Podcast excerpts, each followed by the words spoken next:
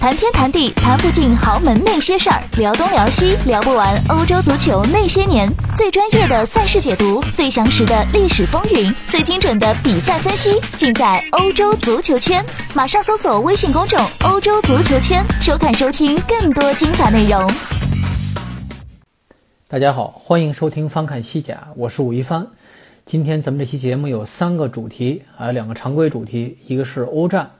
呃，就是欧冠啊，欧冠小组赛最后一场打完了啊，有几场冷门啊，咱们值得点评一下。另外一个是欧联杯啊，欧联杯最后一轮也即将开打小组赛，呃，也有一些可以延伸出来的话题。哎，今天有一个特别的呃非常规话题，就是一支呃西乙球队现在面临很大的麻烦啊，影响整个联赛的进程了啊，咱们拿出来说一下。先说欧冠啊，欧冠。呃，皇马先开场啊，我因为他是先开场，我都已经跟大家解释了，我就没有，我只单看了他啊，没有打开这个，哎，这叫什么实时集锦啊，这个频道。呃，皇马这个比赛我从到我看完了，零比三输给了莫斯科中央陆军啊，被对手双杀的小组赛。呃，说起来是双杀，但是洛佩特吉带队打那个客场，其实输的比较冤枉。从大数据角度分析，皇马实际上大概率应该能拿下这场比赛，呃，只不过啊门柱啊比较不给力，而且对方在一开场就进球了，皇马，呃，这就是比较被动踢的。而这场比赛啊零比三的主场输的是心服口服，让父老乡亲看的有点儿都不知所措啊，有点麻木了。皇马球迷这赛季输的。啊，大比分输完塞维利亚，输巴萨啊，输完埃瓦尔，输中央中央陆军，这赛季踢成什么东西也应该也不奇怪了。所以皇马什么怎么会落差这么大啊？上这个欧冠三连以后，这个这叫什么呀？这是一个一大奇观，完了以后就净弄着破烂事儿。呃，其实也没什么新鲜的，就是一开始咱们这个栏目开播以后第一期我就讲了讲皇马遇到什么麻烦。呃，就是有多方面的，一是他教练啊，洛佩特吉；二是他这个阵容现在有明显短板啊，在各个位置啊，老化也好，呃，青黄不接也好啊，还有就是他整个这个，呃，战术上的一些问题暴露出来。其实上赛季已经有了啊，但是因为这个欧冠拿了冠军，所以把大家把这个事情就给就给错过去了啊，就不再提了。但是这个赛季你你错过去你不。闭眼不看你不代表它不存在，是吧？所以在细节的东西，咱们今天不说啊，找一个比较合适的机会，因为今天还有别的话题值得讨论。呃，奇怪的事儿，我跟大家说一个轶事啊，我从俄罗斯买回了一个莫斯科中央陆军的帽子啊，我这个勤报看彩那个节目，我出镜经常戴，呃。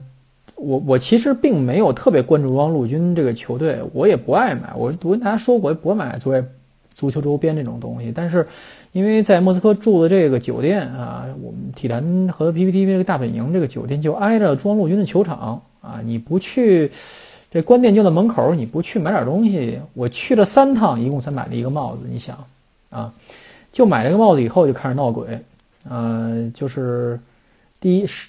第一场皇马打中央陆军这个比赛，在赛前，我这个亲波看彩做预测的时候啊，戴这个帽子，结果皇马就输了。这回我还特意嗯嗯在录这期节目的时候没戴这个帽子，结果输得更惨啊！呃，怎么输的比赛？哎，皇马自己闹不清，好像只看见场面只看见阿森西奥，呃，维尼修斯有一个特别漂亮的一个呃助攻。啊！但是阿森西奥这一脚去一脚射门是送进对方的怀里，也不知道怎么踢的，离门四米远。但是有对方干扰啊，就看见阿森西奥，呃，在地上捶胸顿足啊。阿伊斯科，呃，就是正常表现，但是他拿球就被自己人虚啊，也不知道这个事情是从何而来。因为伊斯科之前有有有一几年，大概是在其他内执教第一年，曾经被球迷虚过。呃，伊斯科人比较比较傲气啊，比较比较自傲。呃，这个球员，我估计他在皇马的年头也就差不多了啊，应该找下家了。一是确实是踢不出水平啊，踢不出真实水平。我并不是说他水平不高，踢不出真实水平。二是确实是不受待见。呃，维尼修斯，哎，这场表现还可以，因为大家衬托的嘛。你说他有多好呢？相比我中路军那边进球进了一个特别漂亮那个球的这个二十岁的球员维尼修斯啊，一点儿都不显得有有多高的水准和天分啊。他又不提上一场国王杯他露怯了吧？啊，他反正是依然是一脸挣扎的啊。在展现一些自己有的一些本能，但是你说来西班牙大半年了，有什么样的进步看不出来啊？总之，皇马现在就这么一个状况啊。巴伦西亚这场倒是蛮出乎我意料的，因为我赛前说了很多巴伦西亚 可能这场踢的会比较艰难的这么一个状况，实际上场面是挺艰难的，因为呃这个比赛我也是换着看的嘛，没有完全关注。呃，但是从集锦上看，说巴伦西亚踢得不怎么好啊，踢得不怎么好。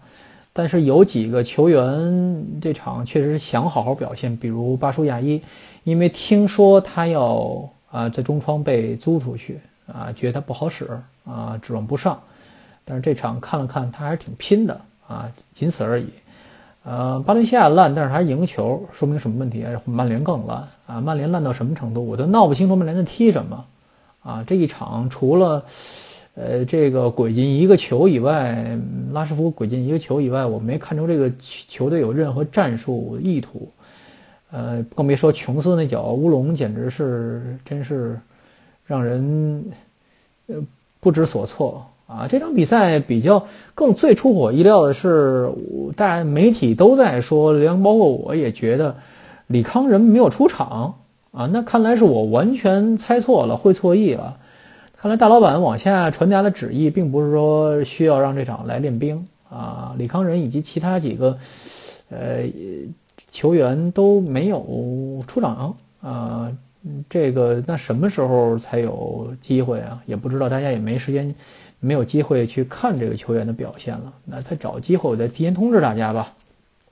这是这两场欧冠的这么一个状况啊。然后就是欧联杯啊，欧联杯其实，呃，情况比欧冠更复杂一些，因为欧冠基本你让这几几支球队该出局的出局，该像巴伦西亚提前出局，其他几支球队提前出现了。欧联杯现在是比较比较微妙啊，唯一稳现在状况比较稳定是贝蒂斯啊，贝蒂斯在客场打迪德朗日啊，只要赢球就能。呃，就能确保小组第一啊！米兰就得去死磕奥林匹亚克斯，呃，贝蒂斯客场打卢森堡这个小球队啊，迪朗日啊，这个可以踢得轻松一点儿，因为呃，东歇之前再拿拿分，想离欧战区更近一点儿啊，因为现在贝蒂斯之前那四场全胜，四个主场都全胜，有点春风得意马蹄疾，三线并进，然后。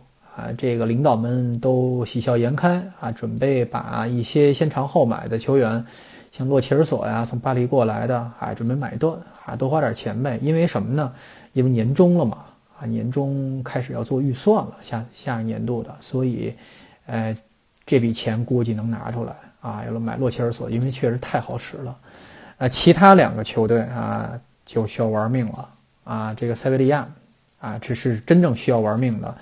呃，大家都说这个欧联杯是塞维利亚杯啊，这是呃过去几个赛季，因为塞维利亚只要能进这个杯赛，基本有统御力在这项赛事。呃，但是这个赛季有点悬了，为什么呢？他最后这一轮打现在已经锁定小组第一的克拉斯诺达尔，呃，这场比赛必须得赢啊，不赢很难晋级，因为另外一场比赛就很好操作了，如果他这场不赢的话。呃，他要赢的话啊，就得去出去拼。但是现在，呃，这几个球员，呃，该怎么安排？因为克拉斯诺达尔有一个什么问题啊？这个球队在俄超现在也表现还可以，就是最近可能，呃，连续作战，可能一周双赛打的比较多，可能比较疲劳。但是有一点大家注意，就是克拉斯诺达尔。作为一个俄国球队啊，你他的心思你是很难猜到的，就是不是说正常人思维可以理解的这个俄俄俄国人的想法。他也许觉得这场比赛需要拼一下，因为像塞维利亚这么危险的对手，如果你能在小组赛就把他放倒，把他给踢出去，那么这个后边啊就不怕再遇到他了。毕竟说是放虎归山嘛，这是很大的风险。但是塞维利亚这场肯定，我觉得还是全力争胜，拿下比赛的希望还是比较大。如果不出一些篓子，啊，比如像之前那一场什么阿马杜啊，什么这个纳尼昂啊，这些中中后卫，哎，这个都打不出身价啊。虽然这赛季办凑凑合合的，现在排名也比较靠前，但是实在是说不说不清表现有多好。主要是靠他的门将瓦斯利克啊，表现是真好，真稳定。塞维利亚为什么要死要拿下这场比赛，并不是顾及面子，而是说顾及一些实实际的问题。因为现在股东大会闹得很厉害，现在他的这个几个大股东想琢磨着把自己的手里的股权卖给外来资本。现在他的股东大会热闹热闹到什么地步啊？就是说这个外来资本是从哪儿来的，是谁都没有透露。也就是说，这东西是一个保持神秘的。但是大家吵吵嚷嚷呢，就开始说股权的问题。这个塞维利亚的股权不掌握在同某一个人的手里，而是他的大部分股权掌握在最近四任主席啊以及他的家族手里。比如说，呃，卡里昂啊，比如说德尔尼多啊，比如说在之前的一个叫阿莱阿阿里莱斯吧，嗯，他的女儿，以及这个现在的何塞卡斯特罗。哎，这个为什么要说这个事情？因为原来这些当过主席的啊，同时也是大头股份所有者，他现在年年岁都比较大了，不想再掺和这些事情了。比如说德尔尼多啊，老德尔尼多还坐过牢，嗯，对于俱乐部这个事情有点儿不想太掺和了。但是他的股权分到了他的儿子手里，就算是一种哎继承权。啊，分到他的几个儿子手里，同时其他几位老人家手里的股权也留到了儿女手里。但是儿女一拿到这个股权，积极性就不一样了。有些人是想出售出去，有些人想保留，有有些人想交换。哎，同时也挖出了一些小股东群体中随便买卖股权、出让股权的这么一个状况，所以一团乱七八糟。为什么要说这个事情？因为同样跟贝蒂斯一样，这个年。初年终要做预算了，下赛季的关系到球队，呃，下个下个赛季整个年度的，哎，这个呃开支。如果球队折在了欧联杯的小组赛，那对整个股东大会的这个预算，以及最实际的就是说未来。可能的买家对球队的这个影响力，就对球队的呃评估，在谈判桌上会少很多筹码，所以这是一个关系到所有人利益的一个事情。这场比赛，所以这场比赛是太关键了。球员虽然说啊，场外这些事情可能不影响我们，怎么可能不影响你们？明年开多少工资？你要涨要求涨薪的话，那开不出来人家工资是吧？所以这是塞维利亚的状况，啊，另外一个球队就比利亚雷亚尔，比利亚雷亚尔，咱们那期专门说了一下啊，这是隔了两期来说一下这个球队，他的情况是更复杂，他们这组啊四支球队没有一支晋级啊，也没有一支出局，谁赢谁晋级的状况，现在是比利亚雷尔现在状况，呃，相对有些微优势，因为他啊现在嗯积分有优势，小组第一，然后他。呃嗯，对的是同组最弱的对手啊，积分最少的不能说是最弱的，同组最积分最少的对手，而且他是主场作战，这基本上是符合之前那几场比赛的算计，因为他在客场打格拉斯哥啊，没有太出力啊，没有说玩命啊，拿一场一分回来，这就足够了啊，这就足够了，所以把决胜局搁在这一盘。但问题是什么呢？没想联赛打得这么差，导致换帅了。这个换帅，路易斯加加西亚上任以后，第一场就是这么个大考，呃，估计得玩命。大家也听我说了，就是他是一个，呃，带队都是吃牌大王啊，所以这场比赛可能会有一些比较比较，呃，这个激烈的冲突在场上，因为双方都有玩命嘛。但是有一点大家考虑过没有？就是，呃，老板，呃，罗伊格费尔南多罗伊格究竟对这个赛季的欧联杯是什么一个考量？他是什么一个态度？不知道，为什么呢？因为他老人家经历过，在几年前经历过一次打着打着欧战就出溜降级的这个状况，而且当时状况比现在还好一点儿。那个赛季是他是四十三分降级的啊！你想有多惨悲惨？但是这个赛季明显在该拿到该到的轮次没有拿够足够多的分儿，现在比较危险。所以欧联杯会不会放掉？这是一个状况，因为老人政治嘛，老人家想法就是留得青山在，不怕没柴烧。你这个赛季打欧联杯出去，咱们好好保级，下赛季还有的打。你如果这赛季打欧联杯又降级了，那你想升回来可就够可就难了。这一年下来损失太大了。大家知道一戏一年的这个转播收入，别说门票吧，就转播收入跟西甲差多少钱呀？差大概差大概九成啊，就这么一个状况啊。因为每年的这个西拉利嘎就是西班牙职业联赛，哎，分甲乙级嘛，它的整整体的转播收入九成给西甲，一成给西乙。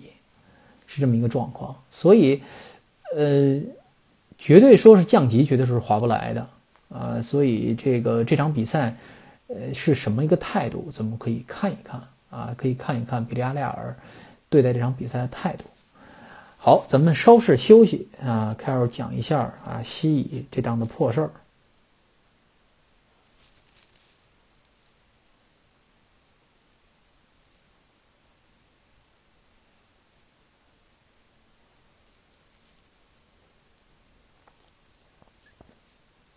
好，大家来听一下这个关于西乙的事情。可能球迷可能对乙级联赛，你要对西甲这些小球队都不关注，更别说乙级联赛。但是其实这些，呃，每一支参加西班牙职业联赛的这四十二支球队中的每一支球队，其实都对联赛非常重要啊。它的一些文化背景啊，它的球队，它对联赛一些影响，包括它的一些特别的故事。啊，但是我们说的这支球队可能是最不受重视的这么一支球队，因为它没有什么代表性啊。加泰罗尼亚一个小城市的小球队叫雷乌斯，呃，这个雷乌斯啊，是这事儿怎么提起来？昨天有同事连续，他问我雷乌斯会不会解散啊？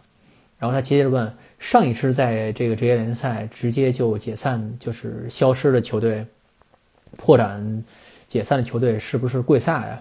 他说：“贵萨指的是萨拉曼卡，哈哈，说是萨拉曼卡，好像是，好像是萨拉曼卡，确实踢着踢着西乙。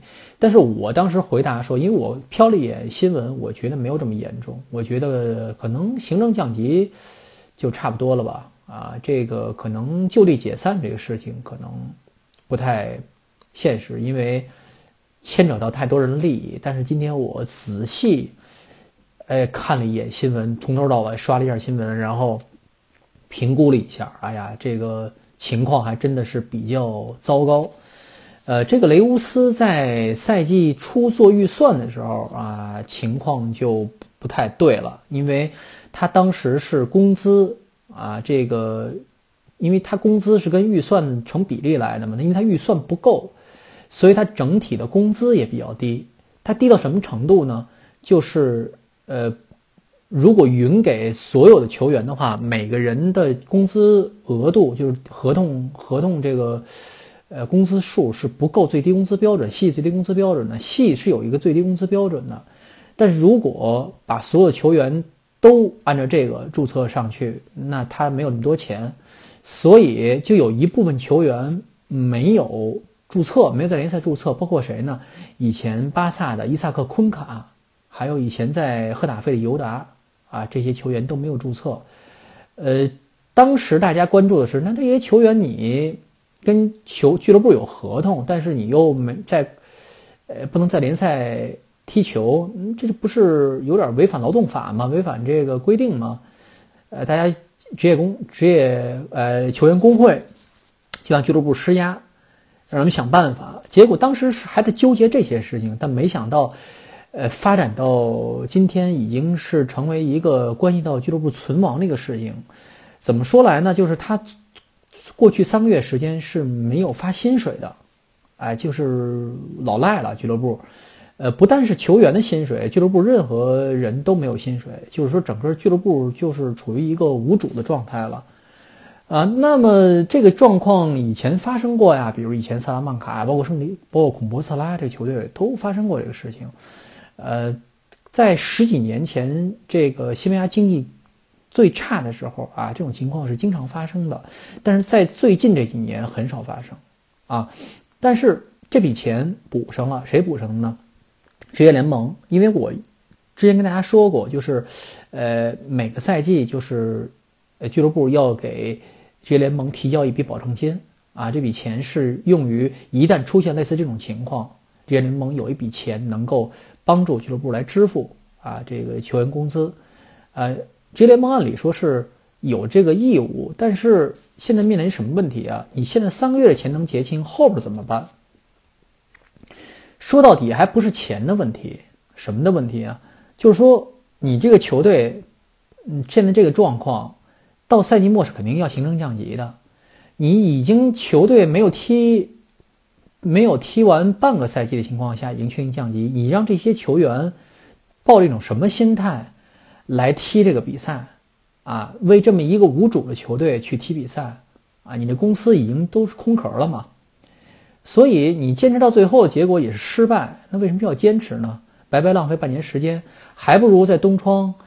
因为你现在有权嘛，你因为俱乐部没有履行合约，有权自动解约啊，就直接去找其他球队去踢球就完了。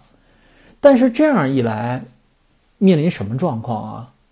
就是说，你球队如果没有球员的话，那你球队就是空壳，就不存在了嘛。就是按照西梅的讲话，就是僵尸球队了。那你僵尸球队的就没法踢球了嘛，就没法跟有对战，没法有比赛了。那这样的话，按照现行的规定。就是西班牙职业联赛的规定，就是一旦出现有一支球队因为行政原因，因为呃因为他的自身原因不能参赛了，那么其他所有球队对阵他的比赛都判胜。大家注意，是没有踢的比赛，也就是说现在的离半程还有四轮比赛时间，就所有没有跟他交手的这些球队，他的比赛都判都判这个对方胜了，拿三分。那之前踢完的这十七八场比赛怎么办啊？算谁的？就是有赢有输啊。包括上一轮很倒霉的，呃，这个领头羊阿尔科孔在就是莫名其妙就输给了雷乌斯。就是那你说这三分这这零分等于就是就是可能会影响你这个赛季整个联赛的冲超的过程，所以会整整个联赛的赛程。呃，带来非常大的问题，就是说，一旦说是雷乌斯解散了，就地解散，后边全都判胜，那前面踢过比赛这些俱乐部肯定不干啊，这算怎么回事啊，是吧？所以职业联盟当然希望这个球队凑合活再继续踢下去，但问题是很难做到，为什么呢？现在这个俱乐部只给咱们不讲工资的事情，也不讲钱的事情，只给这个球队注册十六名球员，这十六名球员要打完剩下的二这个。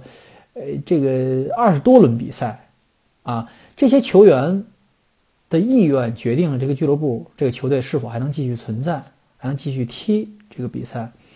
这些球员关起门来啊，非常大义凛然的开了个会，跟职业联盟提出说，我们可以继续踢，有几点要求，你们敦促俱乐部来完成。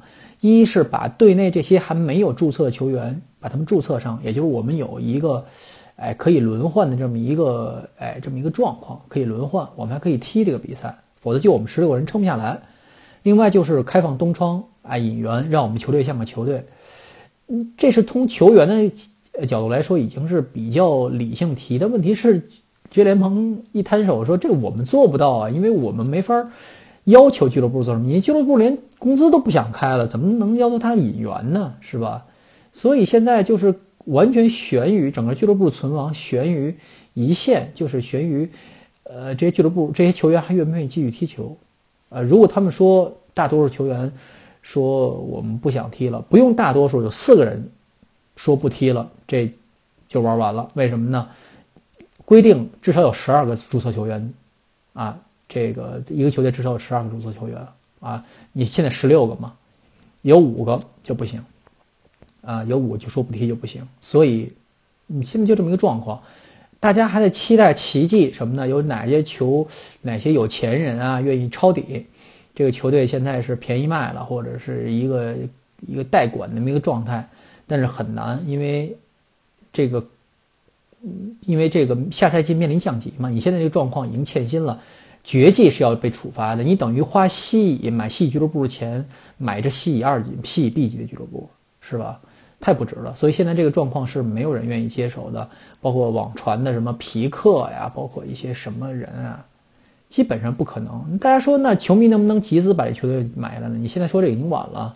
雷乌斯这个小城市，连奥维耶多都凑不出钱来，连桑坦德都都都都是大家砸锅卖铁才把这个球队凑，连穆尔西亚都凑不出钱来啊！连这个东东海岸，别说雷乌斯这个小城市，所以吧，所以这个状况就是这样，就是大家可能会面临未来几周面临一个非常大的一个变动，就是西乙联赛就可能会有二十一支球队踢球了。呃，具体的方案下来怎么让这个事情有一个比较好的结果啊？暂时是没有想出来。我只想问一点，就是现在西班牙这些联赛又搞电竞，又这吧又那吧，国际象棋有他们的事儿，拉里嘎的牌子到处贴。他一年特瓦斯老师一年跑好几趟中国，您这个财务审查怎么做的呀？您赛前季前就不应该让注册好吧？弄一支西乙 B 的球队上来直接踢就就完了，你这个财务审查，嗯，让他通过以后闹出这么大的乱子，是吧？拉里嘎的这个主席特瓦斯居居然说这个责任不在我们，啊，实在是有点儿最近有点儿这一年有点不务正业，有点好大喜功了啊！好，本期翻看西甲到此结束，节目时间有点长，感谢大家，下期再见。